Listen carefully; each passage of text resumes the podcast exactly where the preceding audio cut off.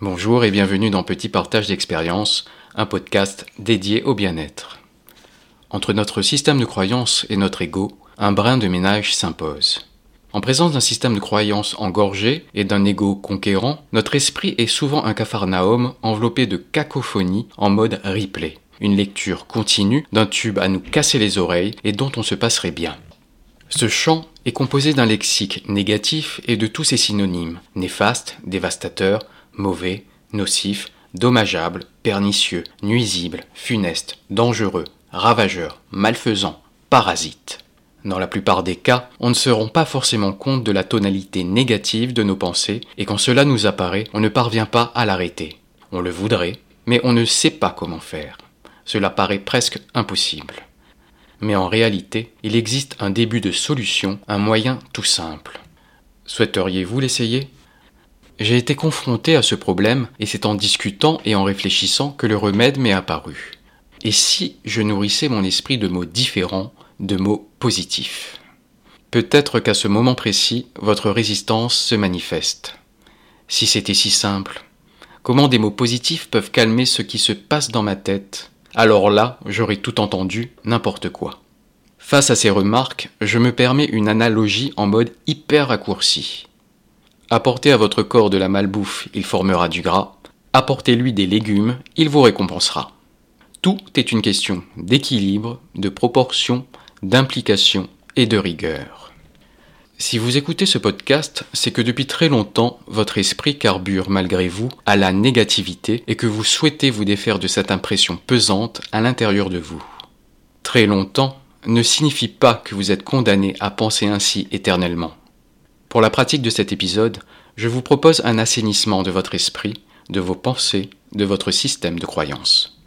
Le cerveau a besoin de 21 jours pour acquérir une habitude, soit 3 petites semaines, une période nécessaire au dépôt de la myéline sur un réseau neuronal inédit voué à transmettre une nouvelle information.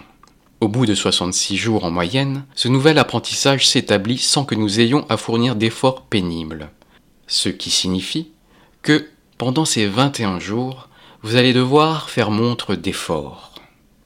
Nous avons consacré plus de temps, sans forcément le vouloir et en être conscient, à patauger dans une mare de négativité jusqu'à se croire englué, incapable de bouger et de s'en sortir.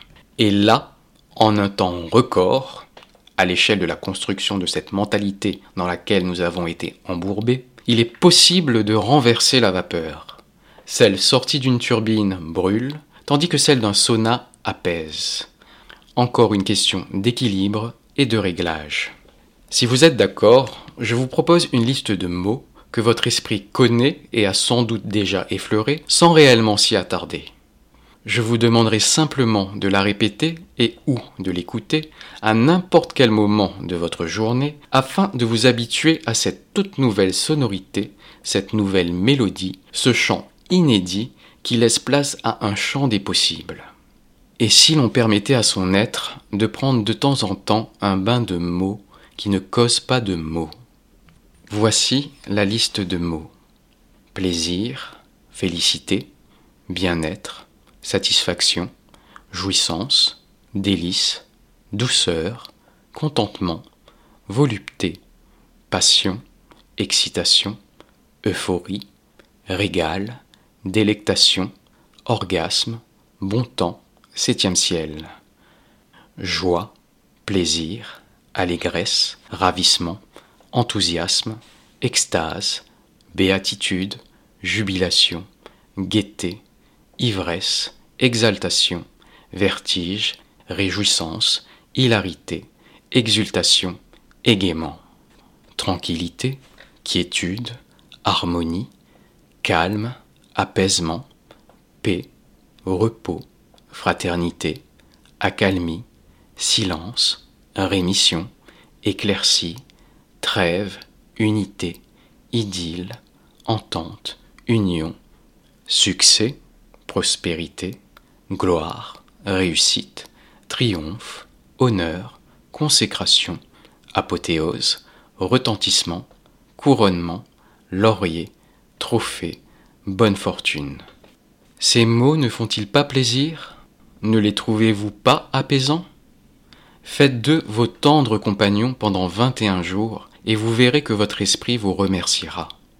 Vous serez ensuite capable d'identifier plus distinctement la voix de l'ego aux interventions induites de mesquinerie, de méchanceté, de négativité.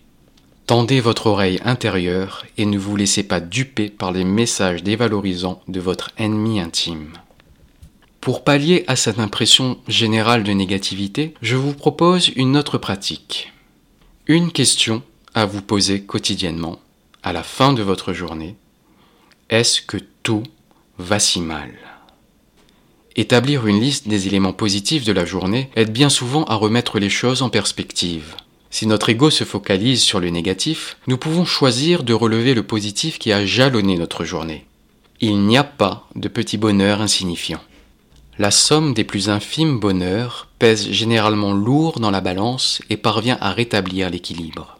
Charge à nous d'ajouter du poids dans le plateau du bon pour nous. Dans cet exercice, dans cette pratique, tout est bon à prendre, une musique qu'on aime et qu'on a eu l'occasion d'écouter ou d'entendre à la radio, un échange sympathique, un TikTok ou un réel qui vous a filé le sourire, un moment partagé avec sa famille ou un ami, une activité pratiquée, une série, un film, un paysage, etc. Récapitulez mentalement ou à voix haute ou bien encore sur papier les touches de bonheur reçues au quotidien. Faites-le chaque jour et vous commencerez à voir les choses autrement.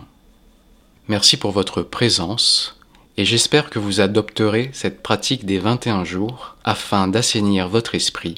Je vous dis à bientôt pour un autre petit partage d'expérience.